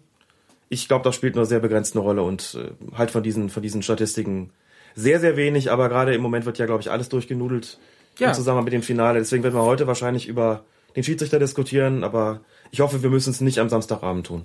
Das hoffe ich auch nicht. Ich habe trotzdem noch mal ein bisschen weiter geguckt, äh, was über den Mann zu finden war. Er hat diese Saison fünf Champions League-Spiele gepfiffen. Und äh, in Schalke ist er relativ bekannt. Die hat er nämlich schon öfter gepfiffen, zum Beispiel Schalke gegen Arsenal. Und er hat auch letzte Saison das äh, Europa League Viertelfinale war es, glaube ich, gegen Bilbao gepfiffen. Und er hat das WM-Qualifikationsspiel Irland gegen Deutschland gepfiffen. Also ein paar Mal konnte man den Mann schon sehen. Und in dieser Saison hat er insgesamt 25 äh, Spiele in verschiedenen Wettbewerben gepfiffen. 129 gelbe Karten, das heißt so fünf im Schnitt, konnte man auch so ganz gut beobachten. Ähm, das waren schon, äh, ja, kam ungefähr hin mit dem Schnitt. Also er hat mal auch mal einen mit 10 gehabt, aber ähm, so die meisten waren so zwischen vier bis sechs. Finde ich für so ein Champions League-Finale dann schon relativ viel Ja, das eigentlich. Dann hatten wir viermal gelb-rot und sechsmal rot. Das heißt, äh, bup, bup, alle zweieinhalb Spiele Mhm. ein Platzverweis und sieben Elfmeter. Gut, ich denke, das ist eine ganz normale Zahl oder Ja. ist das viel? Nein, ist es nicht. Ganz normale Zahl. 2011, 2012 Italiens Schiedsrichter des Jahres. Hat übrigens auch einen sehr schnellen Aufstieg in dieser äh, internationalen Ebene gemacht. Also durfte sehr schnell auch viele Spiele pfeifen. Hat dann auch drei Spiele bei der EM 2012 gepfiffen. Und äh, wir wollen natürlich dann auch mal kurz seine Assistenten nehmen. Das ist zum einen Andrea Stefani und schön für Twitter Renato Favorani. Nein, Faverani. Und dann gibt's noch die zusätzlichen Assistenten Gianluca Rocchi und äh, Paolo Tagliavento. Und dann gibt's noch einen Ersatz-Schiedsrichterassistenten Gianluca Caridato. Also der reist da mit so einem eigenen Tross durch die Gegend. Das ist inzwischen, die haben inzwischen fast schon Mannschaftsstärke, das ist richtig, ja. Und es gibt ja dann auch noch einen vierten Offiziellen, hast du schon gesagt? Nee, da kommen wir gleich noch Ja, zu. Aber okay. erstmal eine, eine Ja. große italienische Runde, die da kommt. Ja. Ähm, sicherlich kein schlechter und ja, wollen wir hoffen, dass es da keinen großen Ärger gibt. An der Linie als vierter Offizieller, nein, nicht an der Linie ist falsch. Wie sagt man da denn eigentlich? Ja, doch, warum nicht? Also, Zwischen den Bänken. zwischen den Bänken. Damir Skomina. Der ist ganz bekannt, weil er beim bei der EM 2008 auch vierter Offizieller war beim Spiel Österreich gegen Deutschland und er dafür gesorgt hat, dass Joachim Löw und Hickersberger auf die Tribüne geschickt wurden. Das ist ja nur schon ein paar Jährchen her. Ja, die aber- frischere Erinnerung, Ja, aber er ist da halt auch vierter Offizieller gewesen. Deswegen habe ich das jetzt mal rausgesucht. ja, Aber er ist bekannter, weil er die Bayern neulich gepfiffen hat. genau, in Barcelona. Und da muss auch dazu sagen, dass diese Also es ist jetzt fünf Jahre her. Das ist auch für eine Schiedsrichterlaufbahn relativ viel. Da kann sich eine ganze Menge tun in der, im Laufe dieser, dieser Jahre. Das Geschäft ist auch an der Stelle unheimlich schnelllebig. Wer vor fünf Jahren noch so ein No-Name war, ähm, kann heute schon wirklich ein, ähm, eine Spitzenkraft sein im internationalen Fußball. Das geht bei Schiedsrichtern zwar normalerweise langsamer als bei den Spielern, aber auch daran sieht man halt, inzwischen pfeift der Mann Champions League Halbfinalspiele. Das hätte er vor fünf Jahren sicherlich noch nicht getan. Klar, da war seine Karriere noch nicht so weit. Fand ihn in Barcelona aber sehr gut bei dem Spiel, Barcelona gegen Bayern. Und gut, als vierter Offizieller ähm, geht es ja in erster Linie darum, ne, die Beteiligten notfalls äh, auseinanderzuhalten. Wir sind, glaube ich, auch gefragt worden auf Twitter, ob einer aus dem Gespann Deutsch kann. Ich konnte es nicht rausfinden. Ich glaube, sie können es aber alle nicht. Ich weiß es ehrlich gesagt auch nicht. Ich weiß nicht, ob es Komina möglicherweise Deutsch kann, wenn er sich dann mit den Trainern unterhält. Muss man dazu sagen, ich finde das aber auch nicht so wichtig. Es ist ein internationaler Wettbewerb. Im internationalen Wettbewerb müssen auch die beteiligten Mannschaften Leute haben, die sich einer international üblichen Sprache bedienen. Das ist nicht unbedingt das Deutsche, das ist aber in jedem Fall das Englische. Das sollte man erwarten können. Das können diese Schiedsrichter alle. Das ist Bedingung, das ist Pflicht. Sie müssen, glaube ich, mindestens eine Fremdsprache können, besser sogar noch zwei oder mehr, um bei den entsprechenden Spielen eingesetzt zu werden. Und Englisch muss auf jeden Fall dabei sein. Das ist die international übliche Sprache. Also müssen sich auch ein Jupp Heynckes und ein Jürgen Klopp mit äh, Herrn Skomina oder Herrn Rizzoli auf Englisch unterhalten können. Das wird möglich sein, das ist man da so gewöhnt. Deutsch zu können mag ein Vorteil sein, ist aber überhaupt keine, kein Kriterium bei der Auswahl jetzt der, der Schiedsrichter oder der Assistenten für dieses Finale. Wunderbar, dann haben wir die äh, angesetzt und jetzt haben wir noch so ein bisschen, bisschen Nerdwissen noch äh, gefunden für das nächste Fußballquiz. Da kann man vielleicht glänzen. Deutschland und Italien sind jetzt nämlich im Gleichstand, was die Ansetzung in Champions League beziehungsweise Landesmeisterpokalfinals angeht. Jeweils sieben dann. Schön. Ist eine schöne Statistik, ne? Ob die Schiedsrichter jetzt auch alle Sterne bekommen über ihr entsprechendes äh, FIFA-Logo? Auf Twitter bekommen sie einen Stern, wenn sie anfangen. Ähm, und es gab bisher erst drei Schiedsrichter, die zwei Champions League, also nee, das waren Landesmeisterpokalfinals pfeifen dürften. Kennst du die? Nein, da müsste Nicht ich jetzt gucken. aufpassen. Also Gottfried Dienst. Mhm. Aus Das der ist- Schweiz. Das ist der, der 66. Das war der Schiedsrichter auch. von 66, genau mit, mit dem Assistenten Tofik Baramov Ist eine- zusammengearbeitet hat. Ja. Ja. Eine ganz eigene Geschichte, ist nie mehr glücklich geworden. Danach äh, mit der Schiedsrichterei. Kriegt, hat, hat jahrelang noch Briefe bekommen äh, wegen dieser Fehlentscheidung aus Deutschland. Aber jeder kennt ihn Anrufe. heute noch. Jeder kennt ihn heute Ja, aber noch. möchte man so bekannt sein? Ihm hat man kein Denkmal gesetzt. Ihm hat man kein Denkmal gesetzt, anders als seinem Schiedsrichterassistenten oder Linienrichter damals Tofik Baramov, ein Ja. Aserbaidschaner, soweit ich weiß. Ja. Nachdem, glaube ich, sogar ein Fußballstadion äh, benannt ist, wenn ich nicht Ich irre. meine, das Nationalstadion in Aserbaidschan heißt wie er. Es gibt Genau. eine riesige Statue von ihm. Mhm, eine riesige er hat, Statue. Er hat Bücher geschrieben Vielleicht- über diese Spiele, Ja. die Bestseller geworden sind. Vielleicht der einzige Linienrichter weltweit, dem ein Denkmal errichtet worden ist. Man weiß es nicht. In Gottfried Dienst muss ich sagen, na gut, also man wird aber auch nur durch solche Entscheidungen wirklich zur, zur Legende. Klar bekommt er vielleicht heute noch Briefe, aber das ist, ist halt so, das der- gehört da dazu. Ja, ich glaube, er ist tot mittlerweile, aber er Ah, hat okay, na dann lange halt noch wohl dann da Mhm. ähm, Post bekommen. Also und hat aber zweimal den Europapokal der Landesmeister das, das Finale Mhm. pfeifen dürfen. Einmal 61 und einmal 65. Dann gibt's den Schiedsrichter Lobello, aus Italien. 68 und 70. Schnell nacheinander. Mhm. Und dann Palotai, 76 Ungar, und 81. Mhm. Die durften das. Mittlerweile scheint es so zu sein, dass man im jeweiligen Wettbewerb nur einmal das Finale zur Leitung übertragen bekommt. Das ist die Regel. Jetzt muss man dazu sagen, Palotai, Karoli Palotai ist der einzige, an den ich mich noch erinnern kann, aktiv als Schiedsrichter. Ähm, von den, von den genannten jetzt. Gibt Ja. schon noch ein paar mehr aus früheren Zeiten, der Name mir noch was sagen wollen, aber Karoli Palotai habe ich selbst noch gesehen, der damals ähm, sehr, sehr viele bedeutsame internationale Spiele gepfiffen hat, ab, abgesehen von den beiden Landesmeisterspielen, war der auch bei Weltmeisterschaften und bei irgendwelchen Qualifikationsspielen ständig dabei, so dass es sich dann einem, einem jungen Fußballfreund eingeprägt hat. Das macht man heute nicht mehr. Man gibt heute, man sagt heute, also bei der, die Leistungsdichte ist da ähm, einfach extremer geworden und die Auswahl auch ein bisschen größer, muss man sagen. Insofern neigt man jetzt dazu zu sagen, wer einmal ein Champions League Finale hatte, bekommt es in aller Regel kein zweites Mal. Ähm, Die Namen, die du jetzt genannt hast, also zeigen ja auch einfach, dass es eben seit 1981, sprich seit inzwischen über 30 Jahren keinen mehr gegeben hat, der zwei bekommen hat. Was aber möglich ist, das sieht man ja jetzt an der an, an Rizzoli, ist, dass man als Schiedsrichter eben ein Europa League Finale und ein Champions League Finale bekommen kann. Denn Rizzoli hat ja, hast du gesagt, auch ein Europa League Finale gepfiffen. Genau, 2010 in Hamburg Genau, Werden noch nicht lange die, her. Werden sich die HSV-Fans nicht gerne dran erinnern. Oder auch ein Champions League-Finale und ein WM-Finale in einem Jahr sogar. Das war bei Howard Webb der Fall. Ja. Das hängt sicher auch damit zusammen, dass man sagt, wenn die Schiedsrichter schon mal eine gute Saison haben und gut drauf sind, nehmen wir es einfach mit, weil wir davon ausgehen, dass dann äh, die Chance besteht, dass wir das zweite Finale auch äh, entsprechend souverän über die Bühne bekommen. Das war bei Webb 2010 nicht ganz so der Fall, wie wir wissen, aber ähm, geht ja auch darum, sozusagen den Hintergrund der Ansetzung zu erklären. Aber bei Rizzoli bin ich da sehr positiv gestimmt und freue mich da auch über die Schiedsrichteransetzung.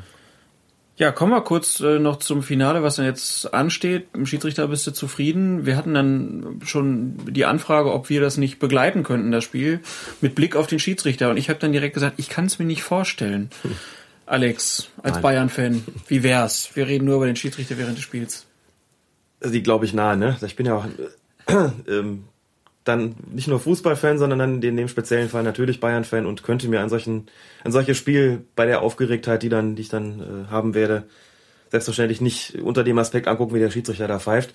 Also ich werde natürlich darauf achten. Ich achte bei jedem Spiel auf den Schiedsrichter, auch wenn meine Lieblingsmannschaft involviert ist. Wir werden auf jeden Fall auch in der nächsten Podcast-Folge die Schiedsrichterleistung ausführlich würdigen. Und selbst wenn ich mir das Spiel dann noch ein zweites Mal unter dem Aspekt der Schiedsrichterleistung angucken muss, aber das bleibt ja nicht aus, dass man auch darauf achtet, nur ein Kommentar, vielleicht noch live, während mein Lieblingsverein spielt, über den Schiedsrichter, das scheidet absolut aus. Vor allen Dingen bei so einem Spiel. Ja, vor allem bei so einem Spiel. Ergebnistipp? Ich bin da ausnahmsweise mal, mal bin eigentlich selten wirklich optimistisch. Denke mir irgendwie, das ist eine, so eine großartige Saison der Bayern gewesen. Ich glaube, diesmal klappt es diesmal. Also dieses, das dritte Finale innerhalb von vier Jahren geht nicht verloren. Und glaube auch irgendwie, sie sind äh, wirklich darauf, also sie sind, glaube ich, noch mal, noch mal gieriger, als sie das irgendwie in den letzten Jahren gewesen sind. Selbst als letztes Jahr, als es zu Hause gewesen ist, äh, waren sie natürlich auch, auch äh, scharf darauf klar. Aber ich glaube mal, dieses noch mal extremer und es hat schon sowas von, von äh, 99, 2001, ne, wo man einfach da so eine, so eine Endspielschmach äh, tilgen wollte. So ähnlich scheint es mir gerade auch so zu sein. Und äh, das am häufigsten gebrauchte Wort der letzten Wochen in Bezug auf irgendwelche Endspiele ist ja immer fokussiert. Ne? Man könnte auch sagen konzentriert. Hab das Gefühl, das ist der Fall. Und bin diesmal zuversichtlich, dass das Ergebnis dabei rauskommt, das ich mir auch wünsche. Ja, dann schauen wir mal, ob ich nächste Woche Aufbauarbeit leisten muss. Ja. Wir werden auf jeden Fall darüber ausführlich dann sprechen in der nächsten Episode. Für Folge 23 bedanke ich mich. Ich hoffe, du hast dich fair behandelt gefühlt. Jederzeit. Ja, das Schild kann man wieder abmachen. Alles klar. Ja, dann euch vielen Dank fürs Hören und bis nächste Woche. Mach's gut. Was die Schiedsrichter der Bundesliga sich schon seit Wochen erlauben, geht einfach nicht mehr.